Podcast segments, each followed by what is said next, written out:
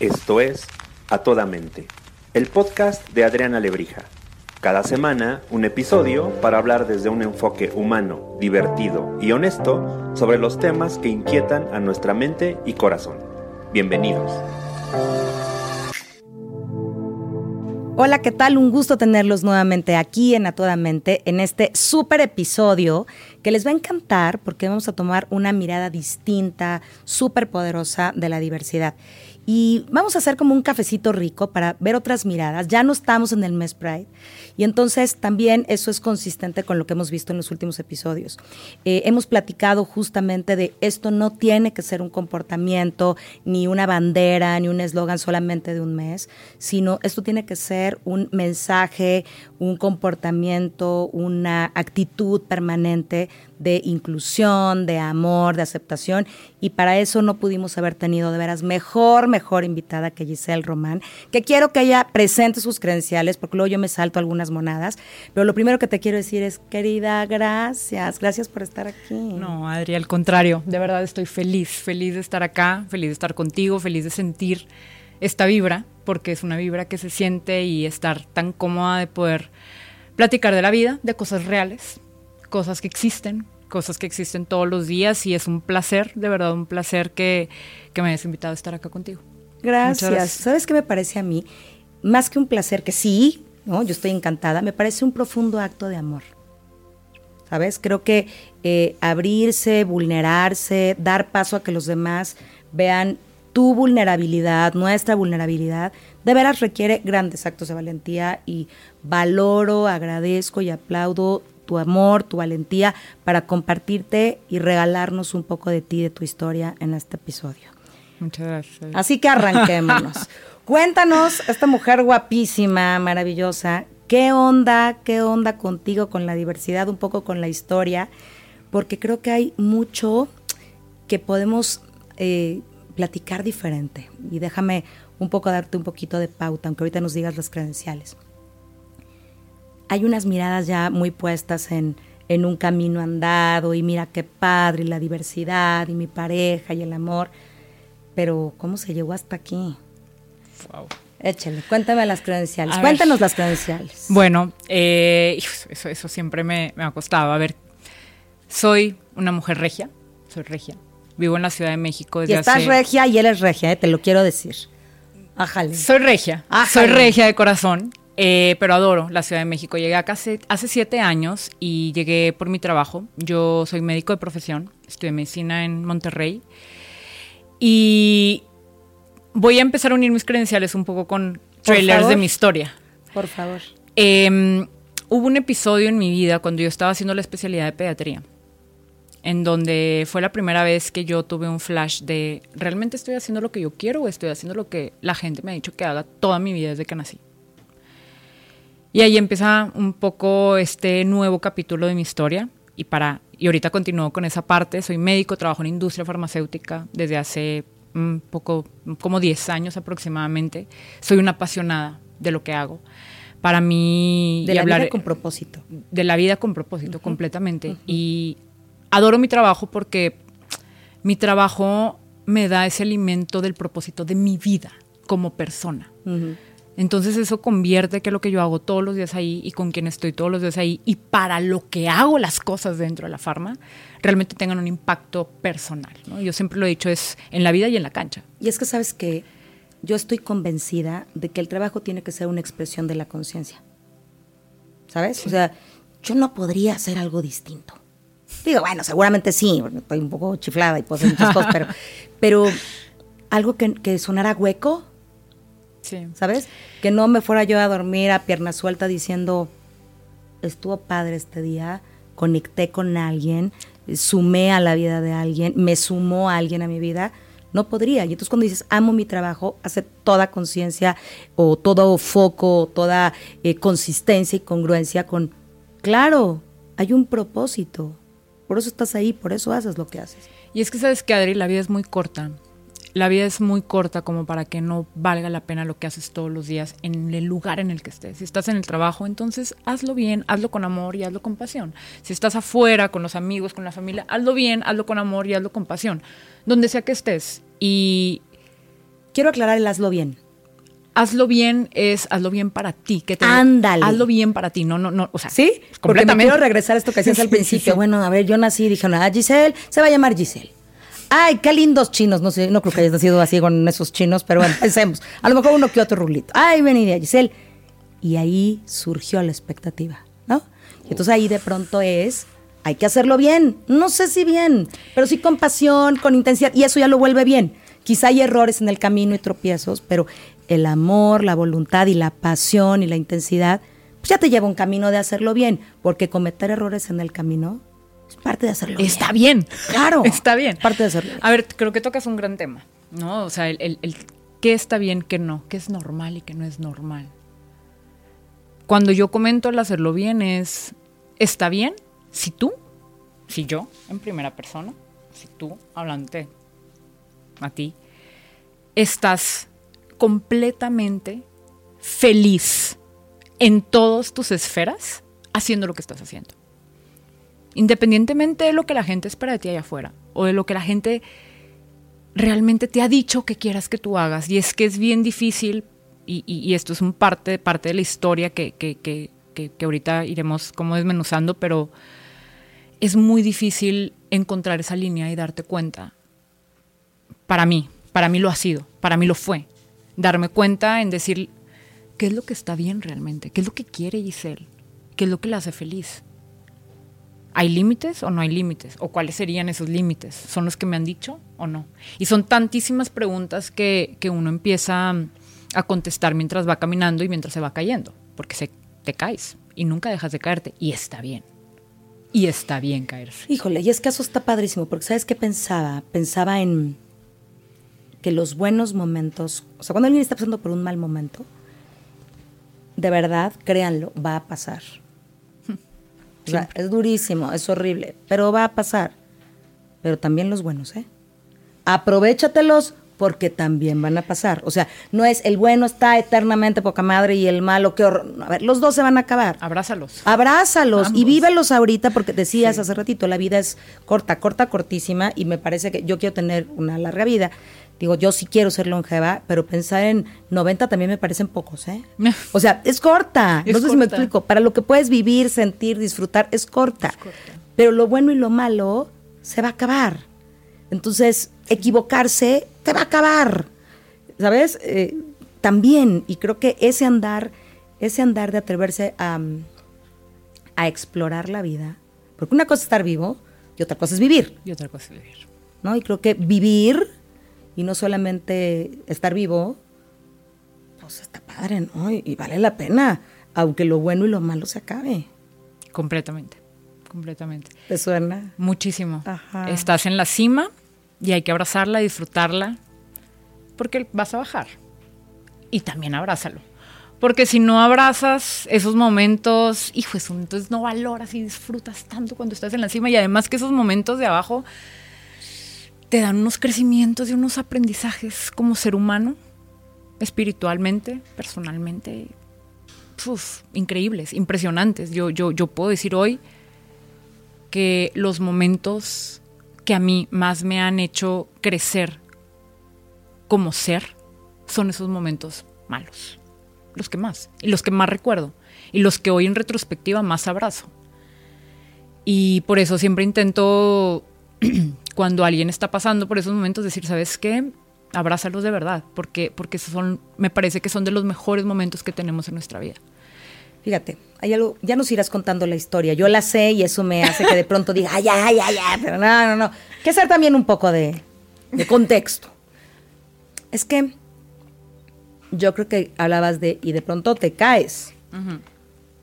Y hemos hablado de errores y de abrazar la complicación para poder después darte cuenta que eso fue de las cosas que más te hizo crecer. Y es que creo que sí, pero también creo, y ahí es donde creo que el hecho de que tú estés aquí puede ser profundamente revelador y de acompañamiento y de amor para alguien más, porque también se puede crecer desde el despertar y muchísimo. O sea, no solamente tenemos que crecer en nuestros pantanos descubriendo la fuerza que tenemos para salir de ahí, también podemos crecer más soft, ¿no? O sea, también se puede, nomás que a veces, bienvenida al mundo, Giselle, y, y soltar eso está canijo. Las expectativas puestas en alguien, ¿te refieres? Em, sí, completamente. Yo nací en una sociedad y, eso pasa mucho, ¿no? Hoy, hoy desde que, antes de que nazcas, ya, ya, ya, te ponen el color, ¿no? del género por el que vas a nacer, ¿no? Los famosos gender reveal. Y, y está muy, muy curioso porque uno nace y desde que eres niña ya te han etiquetado de un cierto color, con la ropa de un cierto color. Ya desde que eres niña han dicho qué vas a hacer de grande. Ya te están preguntando antes de los cinco años de edad qué quieres ser de grande y está bien. Pero entonces la gente ya a tu alrededor empieza a generar la sociedad en la que vivimos, en la escuela, en la familia, con los amigos, se empiezan a generar una serie de expectativas que cuando uno es pequeño no sabe, no sabe que te las están dando, pero inconscientemente se van sembrando en tu ser. Pues es que entiendes que para eso veniste a este mundo. Yo vine a este mundo a que eh, tengo que ser eh, doctora, tengo que tener las mejores calificaciones, eh, pues no juegues fútbol, ¿no? si te gusta, pues no, mejor, mira, ahí están las niñas, vete a jugar con las niñas, etcétera, etcétera, etcétera, etcétera, etcétera, etcétera, etcétera. Desde cosas tan pequeñas como si me gusta comer algo o no, qué me quise poner ese día cuando era una niña, hasta las aspiraciones que uno tiene de grande. Y dijiste algo bien interesante ahorita.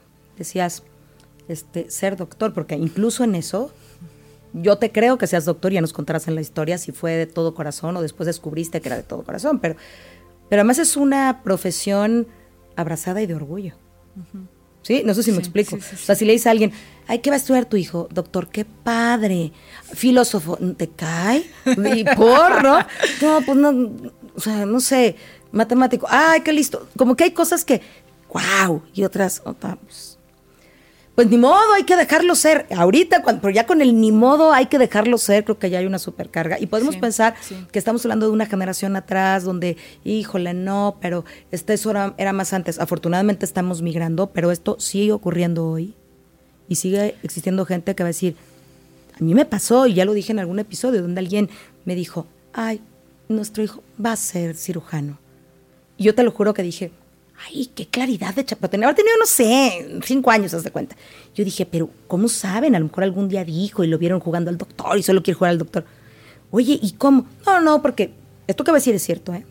Y a lo mejor quien me oiga a cancelar para la eternidad si, si, si dice, esa soy yo, ¿no? Pero me dijo, es que eh, hemos pensado en el plan de vida, lo, complejo que es el mundo y dónde están las oportunidades. Entonces, siendo médico, puede trabajar por su cuenta en un consultorio, generar recursos, pero si no, puede trabajar en gobierno. O sea, ya estaba y en tal hospital, te lo prometo. Y yo me acuerdo que dije, o sea, me quería robar al niño y decir, ¿dónde, no? Me lo robo, le hablo el DIF. ¿Qué hago? ¿Qué hago? porque, de verdad, qué cantidad de presión. E, es un peso gigante. Es un peso gigante con el que estás cargando, pero Adri, no te das cuenta que lo estás no, cargando. Claro que no. Eso es lo más grave, eso me parece lo más grave, porque uno no sabe que viene cargando algo en la espalda que te han puesto desde antes de que nacieras. ¿Y qué necesitas en la vida para darte cuenta que estás cargando algo que no te corresponde? Si esa mochila no es tuya. Esa mochila no es tuya. No es. Pero me parece que, que, que, que hijo Jesús, a ver, para mí es una bendición haber tenido alguna señal del universo y haber podido tener la fuerza en ese momento de decir, es que esta mochila no es mía. ¿Cuándo me la pusieron? ¿Desde cuándo la estoy cargando? Y entonces o la traigo con unos libros que no son míos. Me encantaría echar otras experiencias y otras vivencias de esta que sí es mía. Y empezar a sacar esos libros que no son tuyos. ¡ah! cuesta mucho, ¿eh? Cuesta mucho. Es ¿Qué tanto te costó y cuéntanos? Em, yo empiezo, eh, yo, yo em, la primera vez que me levanto y digo, alto, estoy haciendo lo que yo quiero, estaba yo en el segundo año de pediatría como residente. Estaba en una guardia, era la una de la madrugada, en el hospital Muguerza, estaba en terapia intensiva neonatal, lo recuerdo perfecto. Y son de esas veces que solamente tienes un flash. Y dije, ¿qué estoy haciendo aquí? ¿De verdad quiero esto? Y empecé a llorar, a llorar, a llorar y me di cuenta que no era lo que yo quería. De pronto vi a Giselle 10 años más adelante y la Giselle que vi no me hizo feliz. ¿Cómo era? Era una Giselle que estaba de un hospital a otro, de un hospital a otro, de un hospital a otro, pasaba sus fines de semana completos ahí. En ese momento yo tenía otro pensamiento de vida, es decir, yo quería tener como 10 hijos en ese momento, ¿no? Eh, yo, ya- yo era una mujer casada con un hombre en esa época.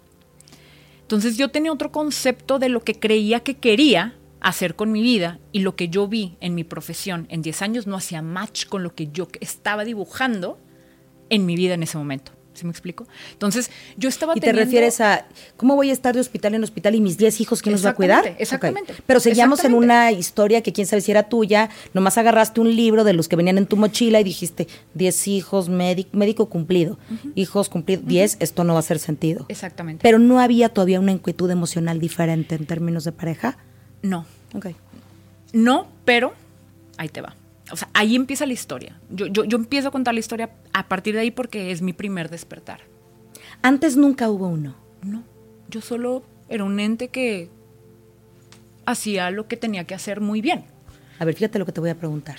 Hace rato decías hacerlo bien y cómo te das cuenta que es hacerlo bien y lo definiste como sentirte feliz. Ok. Tuviste que haber sido feliz antes. Sí, Adri, pero no era plena. Ájale, ¿verdad? O sea, como hoy, a lo mejor nunca me hubiera dado cuenta, pero hoy que me siento plena, volteo hacia atrás y digo, a ver, estuvo padre, pero, pero podía haber estado más padre. ¿Sí? Totalmente, totalmente. Y, y- y a eso voy con el sentido de hacerlo bien, es ser feliz, pero no decir, listo, estoy feliz. Es ser feliz en cada punta de tu ser, ser pleno. Un día De- alguien me preguntó, ¿cómo sabes que eres feliz?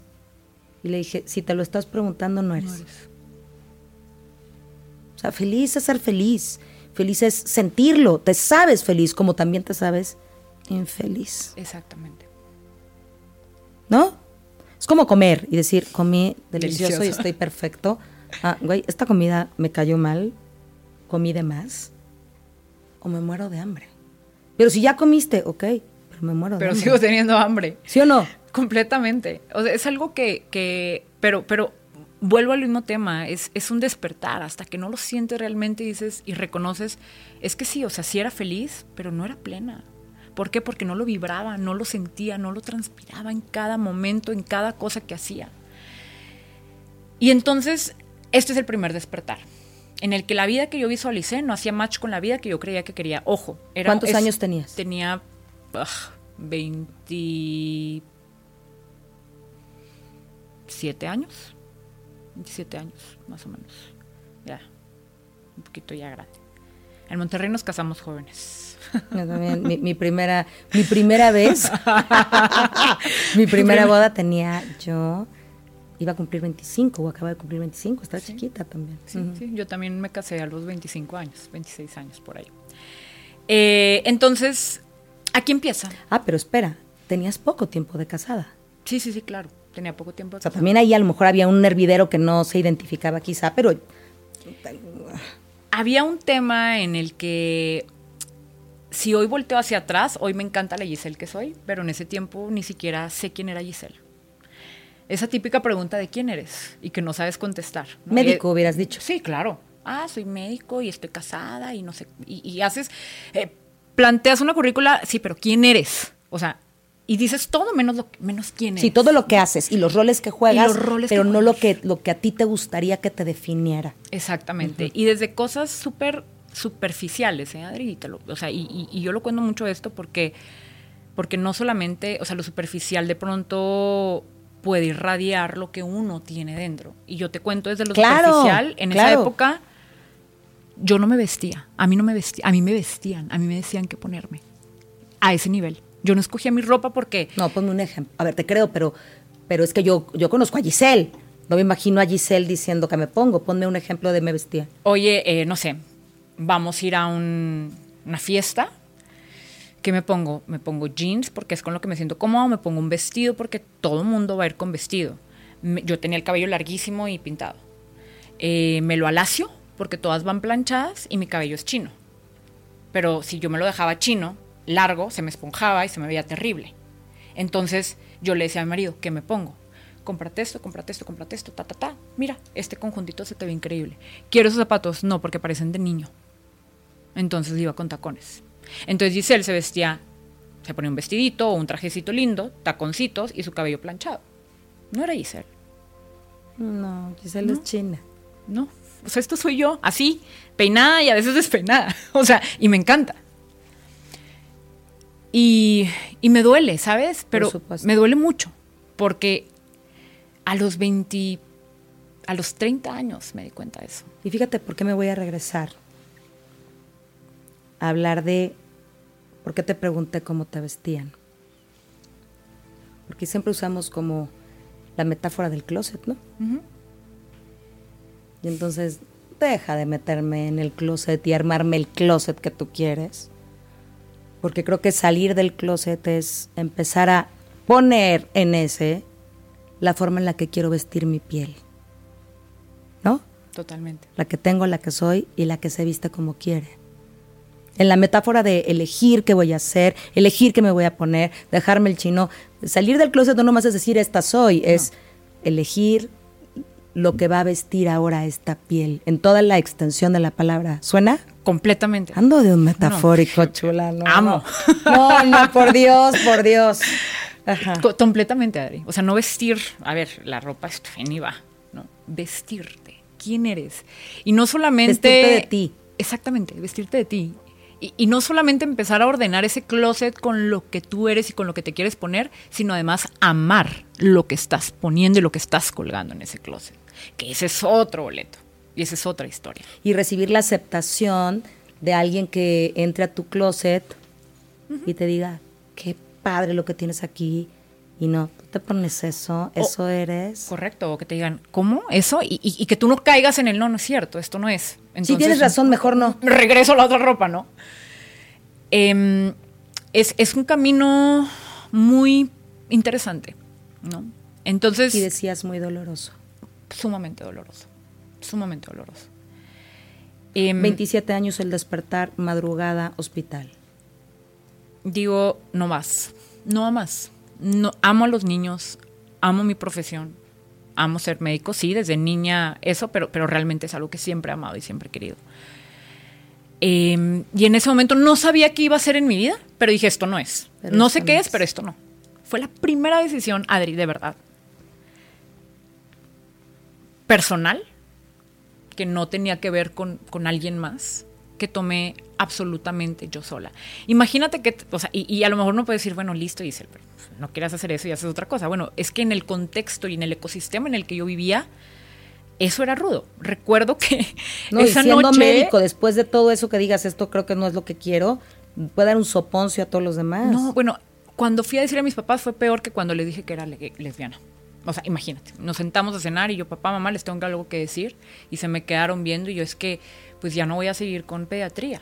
No, bueno, eh, Adri, esa cena fue terrible.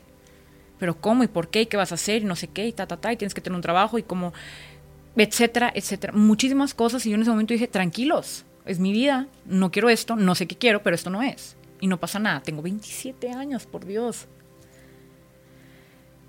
Y ahí, de ahí me fui. De ahí me fui. Abriendo un caminito, eh, entra la farma, un mundo completamente desconocido para mí, 100% desconocido.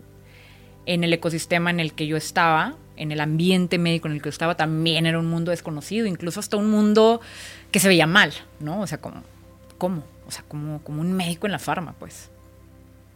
Y dije, lo tomo, venga, vamos a ver qué es ese médico en la farma y por qué, por qué hacen esa cara, ¿no? Y, y en ese camino empiezo como a quitarme capas, ¿sabes? Eh, o sea, ese primer es que despertar, rompiste, o sea, rompiste algo. dije, listo, ya. Es como cuando das el primer paso y dices, "Mm, no pasó nada, bueno, déjame doy otro, ¿no? A ver, no, no, no. Sí pasó. Pero estoy viva, Exacto. Sí pasó, pero no me morí. pero no morí. Sí me dolió y sí fui juzgada y sí no sentí el, ok, explora otra cosa. Pero no moriste. Pero no morí. Porque hay sensación de muerte, pues. Y, y cuando hablo de sensación de muerte, cuando tomas una decisión importante y relevante de vida, es que pues, sí se está muriendo la que era. Correcto. Sí, ¿Sí Si hay un duelo, si hay un duelo. Claro, o sea, la que era se murió. O sea, si tú estás con esta, ima- esa ya de veras no está. Esa sí se murió. Esa sí se murió. Pues claro, pero aquí es como, sí, pero, pero que se hubiera muerto eso hasta me vino bien. ¿Ah? Sí. Ok. Y bueno, sigo, sigo caminando en mi vida. Este, tres años después me doy cuenta de que me gustan las mujeres. ¿No? Y, y ¿Tú se- realmente. ¿Tú seguías bien con el marido? Sí, sí, sí, normal, pues. O sea, bien, ¿no? Em, ¿Te fijas la relevancia del bien que te pregunté al principio? Porque hay un bien. ¿Cómo estás? Bien. bien. Bien. Bien. Y hay un bien. Qué fuerte, ¿no? Es verdad. No es el bien al que te referías al principio. No, por supuesto que no. ¿Cómo estás ahorita? Uf, Ve, ve la diferencia del bien. O sea- bien. Ah, Uf. mi vida con sus distinta. desperfectos es perfecta. Es correcto. O sea, pero sí, sí, sí, sí, ¿verdad? totalmente. Entonces totalmente. estabas ah, bien. Digamos que funcional. si me das un checklist, le, le vamos palomeando. Funcional. Mm, está casada, buen marido, tiene su trabajo, sí, salió, pero ya yo empecé en la farma a trabajar, etc. Bien, está bien. Casa, perro, carro, faltan los hijos. Así, si te saco un checklist. Bien, listo. Y está en edad todavía. Y está en edad. Sí, No, no, no, y ya, y ya me estaban presionando. Bueno, sí, sí, y ya me estaban poco, presionando. ¿no? Puede Y- ser, puede O sea, ser, yo ya estaba en edad para el segundo hijo, casi, casi. Y entonces realmente me doy cuenta de que me gusta una mujer. Y esto pasa. Espera. Palomita, palomita, palomita, cumplido los hijos, me presionaban. ¿Qué hiciste? Yo no quería. Yo no quería. A mí me. Sí, pero tuviste que haber capoteado muy bien, No. porque si te decían este es el vestido, fácilmente te decían, ya es el hijo, o sea, ¿cómo que no? Porque creo que eso fue un acto de rebeldía y de esa no era tu piel, ni era tu closet, ni era tu espacio, porque si no hubieras dicho, ah, Listo, va. dale pues, ¿no? ¿Sabes, Adri? Creo que dentro de mí había una fuerza tan grande que decía, Giselle, no. Por más presión que tengas, no. No, no, no. Porque aquí había otra parte en paralelo en estos años. Yo era, y, y- y de verdad hago esta metáfora, un pájaro dentro de una jaula todo el tiempo. Estaba desesperada por buscar hacer algo nuevo y algo diferente porque no me sentía cómoda en lo que estaba haciendo y en la vida que tenía en ese momento. En la ecuación nunca puse mi matrimonio. Siempre decía, listo, a ver, no, me salgo de la residencia porque mejor voy a hacer otra cosa. Bueno, ¿será esto o no? Mm, empecé a estudiar para irme a Estados Unidos y revalidar allá eh, medicina y hacer entonces una especialidad en Estados Unidos. Después apliqué un doctorado en Canadá porque yo me quería ir a Canadá. Yo me quería ir de Monterrey. Eso es lo que yo quería. Y estaba buscando y estaba buscando mil pretextos desde la parte académica y profesional para salirme del lugar en el que estaba. Todo, es- desde que me casé, Adri. Desde que me casé y salí de mi casa, porque también es otra cosa, ¿no? Empecé a buscar, esto no, es que esto no me acomoda, es la pediatría, no me acomoda, déjame me muevo para acá. Es que esto me acomoda, pero no tanto, ¿no? Y entonces me voy a Estados Unidos. Hijo, eso sí, pero no, es que no es aquí. Bueno, ah, ya sé, voy a aplicar un doctorado en, en Canadá. Y así, haz de cuenta como cuando no estás cómodo, ¿no? Así estaba, de verdad. Y brincaba y quería brincar y quería brincar y me movía y me movía y me movía. En eso, la familia completa, Giselle, veniste y tienes una responsabilidad con Dios de tener hijos y necesitas tener hijos, literal, literal, con esas palabras. Y yo sintiéndome incómoda con mi vida en ese momento. Entonces eran muchas cosas, Adri. Hoy las veo en retrospectiva, en ese momento no me estaba dando Obvio cuenta, que no te O sea, en ese momento no. Bueno, no, sí, nomás no tenía palabras. Se me ocurre que es como ver ahí borrosón y no saber por qué ves borroso. Exacto. No, pero tener la claridad que para allá no es porque no veo, no veo claro para allá. no veo claro, ves borroso, no sabes identificar o en ese momento no identificaba bien cuál era el problema y, otras, y otra cosa muy importante es que no tenía la fuerza suficiente como mujer. Y, y- lo digo con toda transparencia, no la tenía. Yo no hacía muchas cosas desde, o sea, yo, yo solo estudiaba y trabajaba, pues no me encargaba, o sea, no, no- no tenía responsabilidades de otro tipo, porque alguien se encargaba de esas responsabilidades por mí.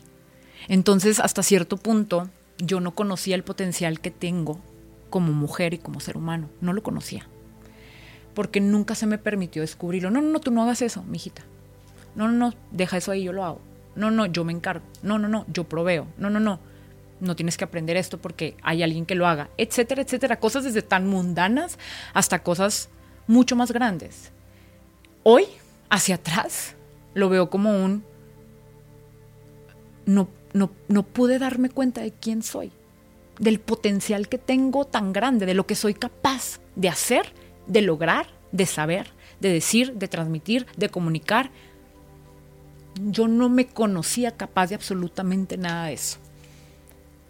Entonces, si empezamos a unir las piezas que vamos contando, es no me siento cómoda, veo borrosa, pero tampoco me creo lo suficientemente para poder identificar qué es lo que me está haciendo ver nublado, qué es lo que me está haciendo sentir incómoda.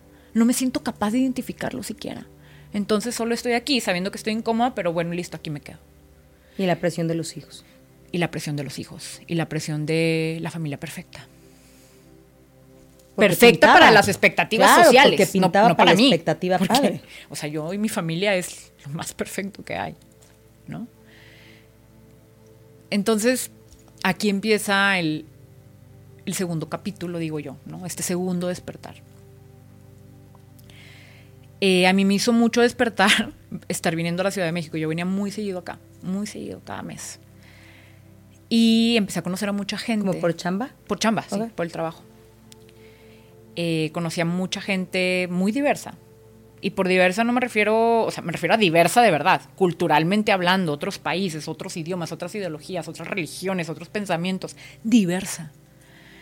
Adri, cuando yo empecé a vivir eso, a conocer a tanta gente, cuando empecé a viajar muchísimo de mi trabajo a otros países, a otras ciudades, y empecé a conocer, a sentir, a vivir, ya no pude más. Pues es que saliste. Salí. Empecé como, ya sabes, que sacas la alita de la jaula. Y dices, güey, esto me gusta, esto, esto, esto, esto, esto es mío. Esto es mío.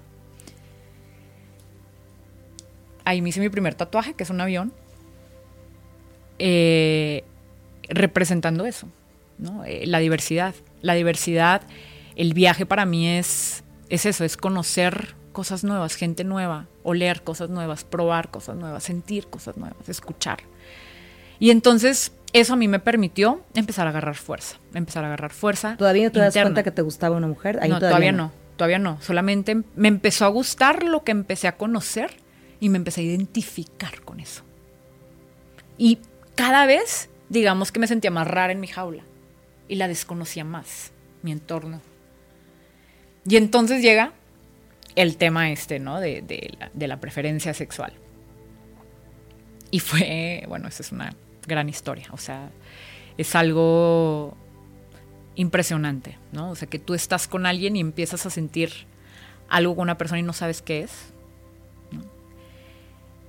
Y, me empecé a asustar muchísimo, muchísimo. Y que claro, no lo había sentido antes en esa proporción.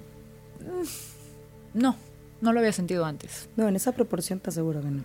Jamás porque fue tan fuerte lo que sentí que me hizo realmente detonar y cambiar muchas cosas. En mi y pasado. por el miedo que te dio. Y por el miedo que me dio.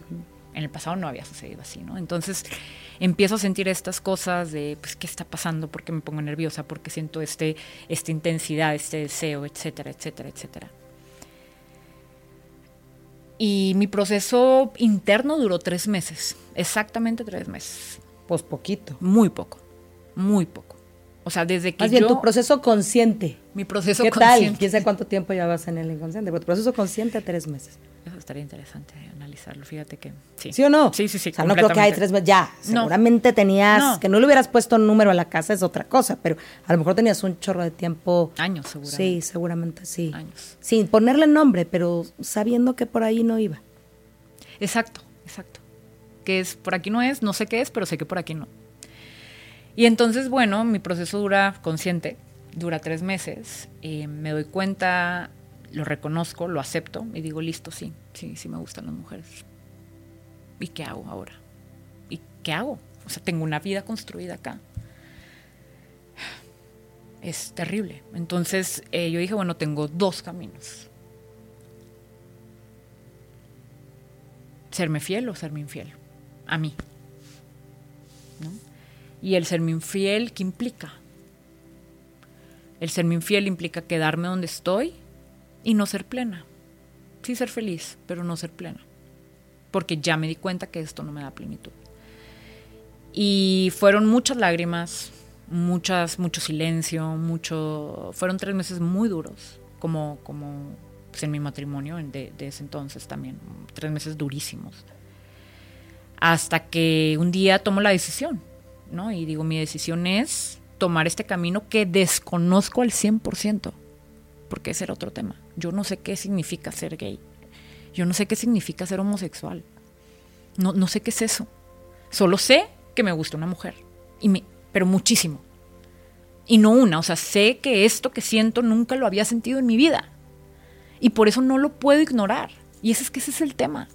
Es una fuerza interna tan grande, tan fuerte, que no importa que tengas una vida perfecta construida. Es que esta, esta, esta fuerza vale la pena aunque desconozca completamente el camino que me trae esta fuerza. Porque acá yo ya tengo todo claro. Estoy casada, sigo a tener hijos. Y no mal. Y no mal, está bien. Volvemos, ¿no? Está sí, bien. Sí, sí, sí, pero no es como de, bueno, es que soy violentada, No, ta, ta, ta, no, no, y al entonces... contrario. ah, No, pues no, no, no, no, no, no. Cualquiera me diría que tonta, ¿no? No. Excelente ser humano. Él es un excelente ser humano. ¿No? Este, no, mi vida era muy buena realmente, pero no era mi, mi casa. Y entonces volteas del otro lado, sientes una fuerza de atracción, y no hablo fuerza de atracción Sí, personal, sí, sí, sino una fuerza de atracción hacia algo que te jala y dices, no sé a dónde voy, pero voy. A ciegas. Y, y me voy y a ver con qué me encuentro. Porque yo no conozco ese mundo, no sé lo que me para, no sé cómo es ese camino. No sé qué sigue. Y Súper valiente, ¿no? pues sí, Sobre todo porque había un camino de renuncia previo. había un camino de renuncia previo y este fue, digamos, mi segunda renuncia, ¿no? Porque entonces cuando yo tomo esta decisión, lo comunico inmediatamente, ¿no? Lo comunico a mis círculos más cercanos de amigos, a él, por supuesto, ¿no? Así, vamos a cenar, aquí está una pizza, una botella de vino, está pasando esto, ¿no? Em, y empecé a renunciar a todas las cosas en mi vida. Después de ahí siguió mi familia, después de ahí siguió moverme de Monterrey y venirme a la Ciudad de México. Yo, yo vine a la Ciudad de México de cierta forma como un escape, ¿no? Porque para sí, mí era, "Ay, ¿qué voy a hacer? ¿Qué voy a hacer en- en- en- en una sociedad que Giselle es de una forma y es que esa no soy yo y entonces no voy a poder ser la verdadera Giselle en esa sociedad que ya me tiene etiquetada de otra forma, etcétera. Sí, por lo menos cosas, como, ¿no? como pensar en empezar de nuevo, empezar de nuevo. donde casi casi nadie sepa quién soy. Exacto, totalmente no. Y empieza ese hermoso camino en diciembre del 2016. Llego a la Ciudad de México, 2016 lo tengo tatuado. Mi nacimiento y mi renacimiento, 1986 y 2016. 2016 es un año que me hizo renacer completamente. ¿no? Me caí, me caí terrible. En el mes de octubre del 2016, eh, él se va de la casa la persona esta por la que yo me había dado cuenta que, que- que- que- que soy lesbiana, me, me- me deja también, ¿no? Yo ya iba a entrar a trabajar a la actual empresa en la que estoy ahora, en ese momento, en octubre, y, y- y se, se detiene, el- todo sucedió en la misma semana, se detiene el proceso laboral, este hombre se va a la casa y la otra mujer me, me- me deja. Todo, en una semana. Entonces, mis pilares estaban tan frágiles, los pilares de mi vida, No, pues ya ni había. o sea, pero es que voy al tema Todo de se frágil derrumbó dentro de mí, claro. porque Bueno, no fuera había mí. construido mis pilares en torno a los demás, no en torno a mí. Entonces se me caen los demás, me fui al hoyo, al hoyo, derechito, derechito. Mi familia me dejó de hablar un año. Este, me mudé a la Ciudad de México en diciembre, la primera semana de diciembre. Y me fui sola al aeropuerto en un Uber. Mi familia no, no me despidió. Con mis maletas. Y, y lo cuento porque me duele mucho. O sea, me, o sea, obvio, me acuerdo y me duele muchísimo porque pues yo la estaba pasando muy mal. Muy, muy mal. Entonces llego a, a la Ciudad de México, solamente tenía una amiga acá.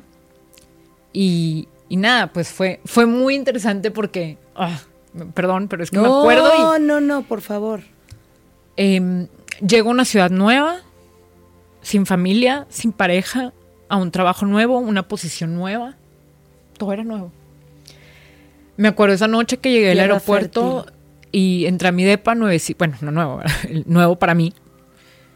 Tenía solamente una mesa que, que ya venía con el departamento y me tiré a llorar en el piso. Y dije, ¿qué hice? ¿Qué hice? O sea, estoy sola. Ni mi familia, pues. Y tenía todo allá.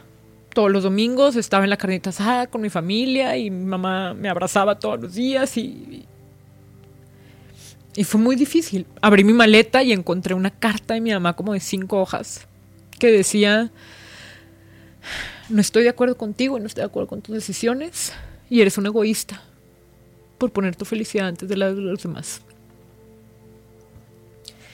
Y esa fue mi carta de recibimiento llegando a la Ciudad de México. Entonces sí fue muy duro, Adri. ¿Sabes? O sea, sí fue muy duro porque fue realmente como el ave fénix levantarme desde las cenizas. Y fue empezar de nuevo. Todo.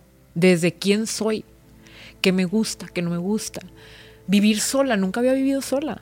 Porque de estar en mi casa me fui, me casé y viví. Y, y nunca tuve la oportunidad de vivir sola. Entonces vivir sola me dio la oportunidad de conocer a mis demonios, de conocer a mis monstruos, de conocer a mis miedos, de abrazarlos, de hacerme la mejor amiga de mis monstruos, ¿no? Sí, abrir la puerta. Señor monstruo, pase usted a desayunar. Vamos a echarnos un cafecito, mi amor, una cervecita, porque pues tú y yo vamos a estar juntos un rato, ¿no? Y ahí empieza el tercer capítulo, que es el renacimiento. Y es maravilloso. Y es maravilloso. ¿Cuánto tiempo estuviste transitando en tus pantanos? Uy.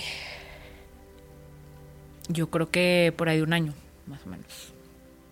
A ver, no, no sé si hay un ending, o sea, no sé si uno termina. Es un crecimiento constante y. Pero esos pantanos duros, terribles, de llorar todas las noches, de sentir arrepentimiento, porque muchas veces me arrepentí de mi decisión. O sea, o sea no, no, no que me arrepentí porque no actué nada, solamente se me venía este pensamiento a la cabeza de ¿habré hecho lo correcto? ¿Renunciar a todo? Y entonces tienes que volver a decir, no, Giselle, estás acá, ya diste el paso, ya te moviste, ya estás aquí, ahora le das. Aunque no veas nada, yo no veía ni a dos metros de distancia, no veía nada. Y pues vas, y un día a la vez, un día a la vez, un día a la vez, un día a la vez, un día a la vez, un día a la vez. Y empecé a encontrar amor. El amor salva vidas. El amor es el centro de todo. Encontré amor en mis primeros amigos, que fueron los amigos del trabajo, fueron mis primeros amigos. Encontré amor, encontré abrazo. Cuando, la primera vez que dije, me gustan las mujeres, recibí una sonrisa y un abrazo de regreso. Y eso me asombró completamente. Y eso me empoderó y me dio más fuerza para, entonces sí puedo ser quien soy. Ah, entonces sí me puedo poner tenis. Ah, entonces... Y empecé a encontrar mi identidad, empecé a, a conocer realmente lo que me da miedo, lo que no me gusta, lo que sí me gusta, a mí no lo que me dicen que me tienen que gustar, lo que no me tiene que gustar. Y entonces ese proceso fue un año, más o menos, un poco menos quizá. Un proceso en el que yo no hubiera salido de ahí si no hubiera tenido amor de gente desconocida. Y por eso es tan importante ir ahí con amor. Y que es que tú no sabes la persona que está enfrente de ti, la conozcas o no, qué historia tiene detrás. Y es que acabas de decir algo bien lindo. A mí hablar de resiliencia me cuesta mucho trabajo porque hoy creo que es, yo hoy creo que es un concepto muy manoseado. Ay, nos caímos mm, de la silla, seamos resilientes. Ay, este, lo que sea, hay que ser resilientes. Y yo creo que no, yo creo que, y bueno, no es que lo crea yo, sino lo que el concepto implica. Es, la resiliencia es verdaderamente revolcarte en el pantano y en la arena movediza y, y entonces resurgir, ¿no? Entre las cenizas mucho más fortalecido. Y lo que acabas de decir es bien importante porque la gente más resiliente es la que tiene más redes de apoyo. Y a veces pensamos que las redes tienen que ser ese que está toda la vida y que la familia, no sé, la red de apoyo es red de apoyo. Y por eso dicen amigos que se vuelven familia. Exacto. ¿No? Exacto. Porque, claro, recibiste, fuiste, recibiste mucho amor que te permitió salir de, de ese piso al lado de la mesa y levantarte, ¿no? Completamente, completamente. Mucho amor de mis amigos, Mis amigos de Monterrey estuvieron ahí todo el tiempo, todo el tiempo, todo el tiempo, desde el momento cero. Mi única amiga en ese momento acá en México y, los nuevos amigos que fui haciendo. Y ellos fueron mi red. Ellos me ayudaron a, pues, a no quedarme ahí tirada, ¿no? Pero a ver, lo bonito de esto es, es una historia, a ver, no, no o sea, Es sí, una historia de amor hoy. Es una- y es y una historia decirte por qué es una historia de amor, porque independientemente de que ahorita estés en el amor total, que está maravilloso, porque es una historia de amor personal. sí. O sea, es una historia profunda de amor, de la primera persona de la que te tienes que enamorar es de ti. Esto es una historia de amor. Independientemente de que le pongamos un título así coquetón al episodio, esto es una historia de amor. De amor a ti, de aceptación, de reconocimiento, de gratitud, de un chorro de amor. de mucho amor. Y, y ahorita está también mucho de moda el tema de amor propio, ¿no? Y me, y me gusta. O sea, yo no recuerdo en hace unos años que me hablaran de amor propio. Pero es, es esto, Adri, es esto que dices. Es este espacio y este momento estar a solas y decir, amo todo lo que soy y lo que no soy. Adoro. Amo, lo que veo en el espejo. Con mis defectos. Conozco y reconozco los defectos que tengo. Sé que es negociable y sé que no es negociable en mi vida.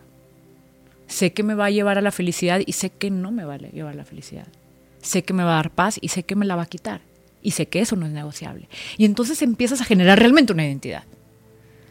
Me preguntan, oye, ¿quién eres? ¿Cuál es tu identidad? Pues Te juro que eso te iba a preguntar. Te voy a decir, échale, antes no sabías qué decir frente al quién eres. ¿Quién eres? hoy, a ver, no, no, no, no, no es esta soy listo, es, es un cambio constante. Por supuesto, pero hoy quién eres. Hoy, hoy soy una mujer, soy amante de la vida, completamente. Amo la vida y, sé que eso es muy romántico y es muy ambiguo y es muy general, pero amo la vida en el detalle de los momentos duros y, y no tan duros que, estoy, que, que pasan en mi vida. Hoy soy capaz de que si estoy pasando por un bache en cualquiera de mis esferas, la puedo abrazar. Antes no.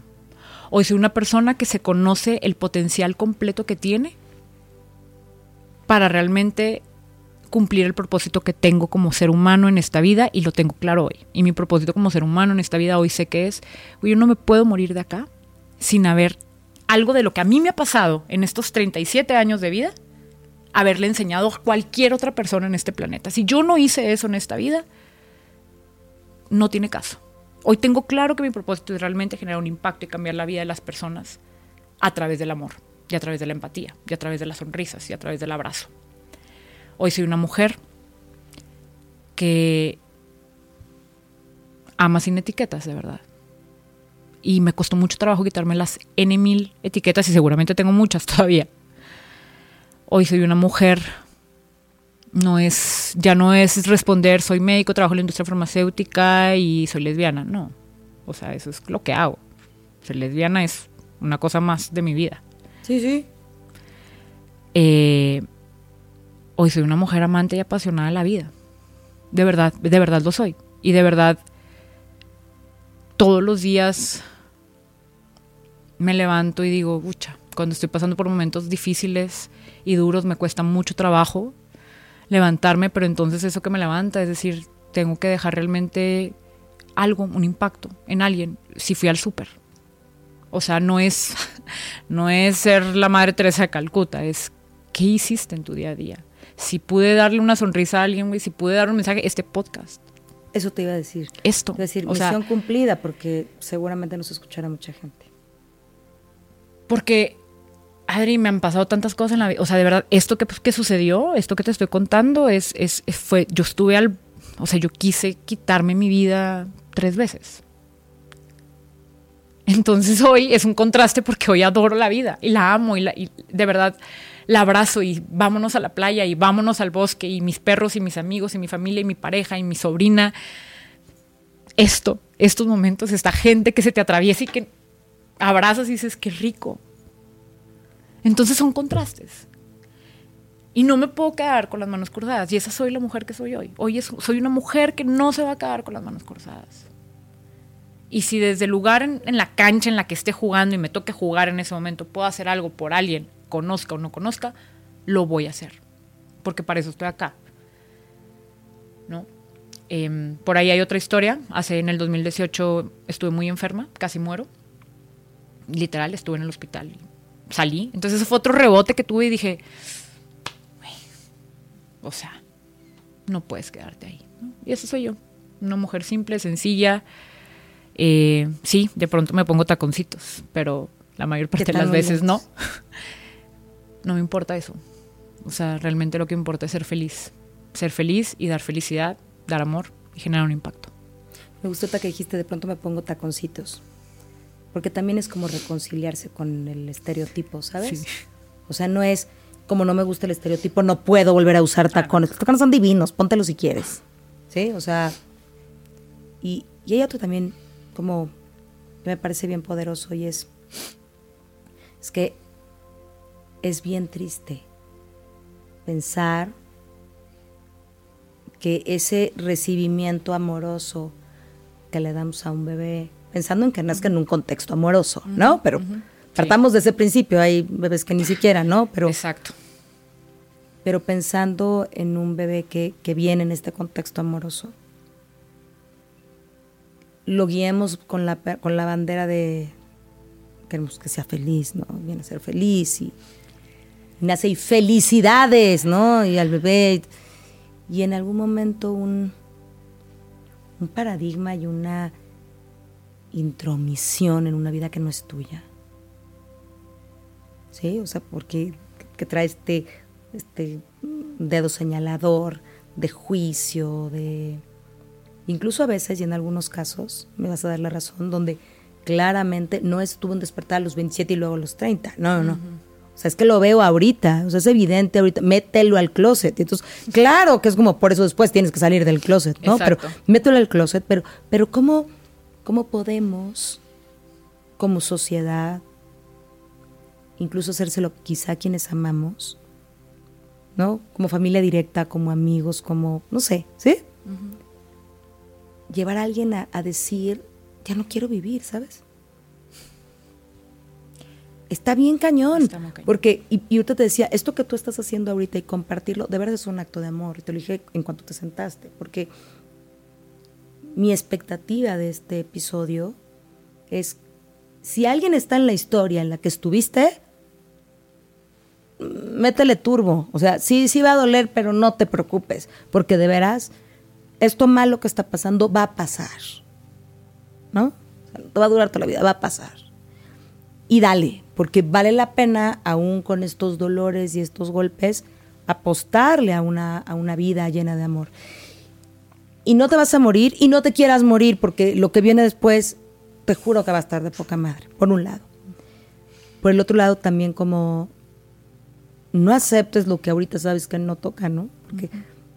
Y seguramente lo sabes hoy en la comunidad y debe haber muchas mujeres, ¿no?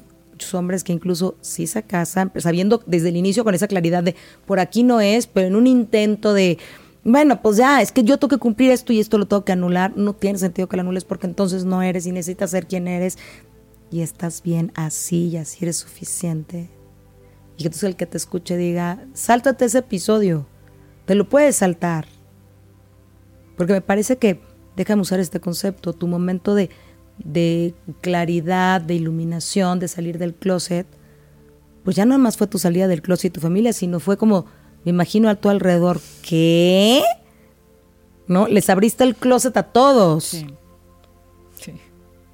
No solamente tú saliste del tuyo, sino abriste el closet de todos los demás para decir muchas cosas alrededor, ¿no? Desde por qué yo también, ta, ta, ta, pero que no hice, pero que sí dije. Porque, porque en una decisión de estas, te aseguro que hay muchas evaluaciones alrededor que no hice como padre, como claro. madre, como hermano, como amigo, hasta como que ni como pareja prefirió. Fíjate qué malo debo de ser. Para... No tiene que ver contigo, en ninguno de esos años tiene que ver contigo. Entonces, me encantaría que quien, que quien nos escuche entienda también que en cualquiera de los roles que juegues en este tablero del amor, sin etiquetas, pues cuando alguien se atreve, de veras es un esfuerzo grande, no se la compliquemos más. Y, y sabes qué, Adri, o sea, me, me encanta, me encanta, me encanta lo que está diciendo de imaginar realmente una historia con Sí, sí. todos los personajes, Sí. ¿no? Y el rol tan importante que jugamos, porque, porque tú y yo somos personajes de esta historia en cualquier lugar, en diferentes momentos de la vida y en diferentes vidas. Por supuesto. Y todos somos personajes de muchas historias. Y a veces Por somos supuesto. protagonistas y a veces somos el personaje que sale por ahí atrás. Sí, en una eres principal y en otro es extra. En- en otro eres extra, Entonces eres como extra, extra, el extra. tampoco le hagas tan, tan al show, pues tú qué, güey, también. Exacto. Eres extra, güey, ni, ni saliste. No opines, no se me explico, no opines, no te importa, recibe. No compliques, No ama, compliques. ama y deja y deja que, que vivan, que vivamos. Claro, Vive tú también. Claro, eres árbol. Como extra. Eres árbol, e- eres extra en este tablero. Ya, ocúpate del que eres actor principal y deja que los demás vivan, te lo ruego. Exactamente. Y a mí me encantaría de veras que quien escuche este episodio es, de verdad, nadie tenemos derecho de, mm, híjole, no sé cuál sea la palabra correcta, pero, porque quería decir sumar, pero eso no suma, pero espero poder explicarlo bien, pero de sumar al dolor, de la transición, del proceso, entendiendo la transición como el cambio psicológico, ¿no? De la transición, del proceso, de alguien que ya le está costando trabajo. ¿no? O sea, si es acompañante, no se la compliques. Si eres extra, menos, ¿no? Si juegas de amigo, de veras sé amigo y entiende estas redes. Sí. Y si eres parte de la comunidad, ¿no? Que deberíamos ser todos, pues, entendiendo que somos comunidad, ¿no? Eh, pues abraza, acompaña, no dejes de luchar, de y atrévete, porque de eso va la vida, ¿no? De eso va, y volvemos al tema de la vida a lo mejor no nos alcanza, ¿no? Y, y yo lo recuerdo siempre, y después de que me pasó esto, que estuve hospitalizada en el 2018, más lo tengo cerquita. Y es, a ver, todos tenemos el derecho a ser felices, a ser plenos, con lo que tenemos, y no hay tiempo. No hay tiempo, no podemos perder el tiempo cumpliendo expectativas que no son nuestras. No tenemos el tiempo de estar sacando mis etiquetas y estarlas pegando por todas partes. No tenemos ese tiempo. El mundo es así, nuestro mundo se está acabando, tenemos que disfrutarlo, tenemos que amar, tenemos que abrazar, tenemos que conocer, tenemos que disfrutar. Vivamos, listo, con lo que te guste hacer y con lo que no te guste hacer. Vivamos. Sí, da miedo, un chingo. Perdóname, pero muchísimo miedo, mucho miedo, pero qué rico. Qué rico tener ese miedo porque si no pasamos por ahí, si no nos atrevemos a vivir, si no nos atrevemos a ser quienes realmente somos, aunque nos dé miedo, ¿para qué estamos? Y además, cada uno de nosotros, como seres humanos, yo, yo creo, eh, a ver, no, no es una teoría, pero creo que todos tenemos un potencial como seres en crear el bien a través del amor. Y, y lo digo de verdad. O sea, yo creo que todos tenemos ese potencial, pero de pronto se oscurece por, por el entorno en el que vivimos y en el que vamos creciendo, este ecosistema. Cuando uno se empieza a quitar esas capas y encuentra realmente su esencia y encuentra realmente quién es y lo ama y empieza a ser con mayúsculas y en negritas, te das cuenta del potencial que tienes. Y entonces ese potencial lo empiezas a liberar. Lo empiezas a liberar, se empieza a maximizar, se empieza a ir en olas y empiezas a hacer un bien a tu alrededor. Sí, se convierte en luz, en Se energía en creadora. luz. Imagínate, no, no sé cuántos millones de personas somos en el mundo, pero que todos entonces estemos en ese punto dando luz. ¿Qué mundo? Que así sea, ¿Qué mundo? ¿Qué mundo? que así sea. Por eso vale la pena. ¿Sabes qué significa vale la pena? Vale penar. Vale penar. Completamente. 100%. Entonces, pues sí. Qué belleza. Hay algo más, creo que todo está dicho, pero ¿hay algo más que te gustaría decirle a quien nos, nos acompañó hoy?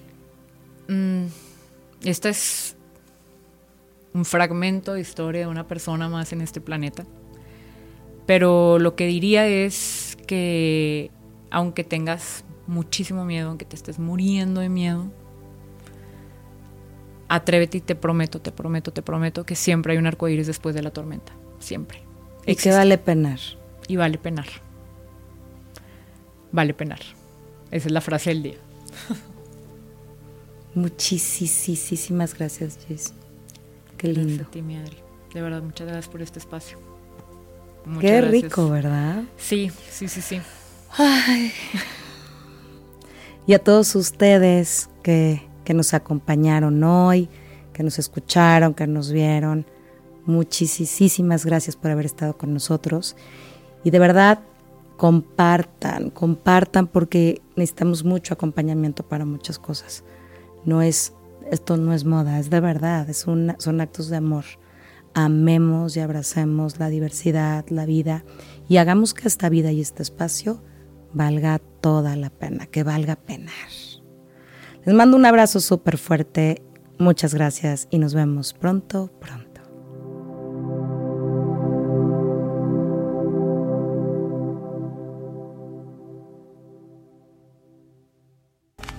Gracias por escuchar A Toda Mente, el podcast de Adriana Lebrija. Nos escuchamos la próxima semana.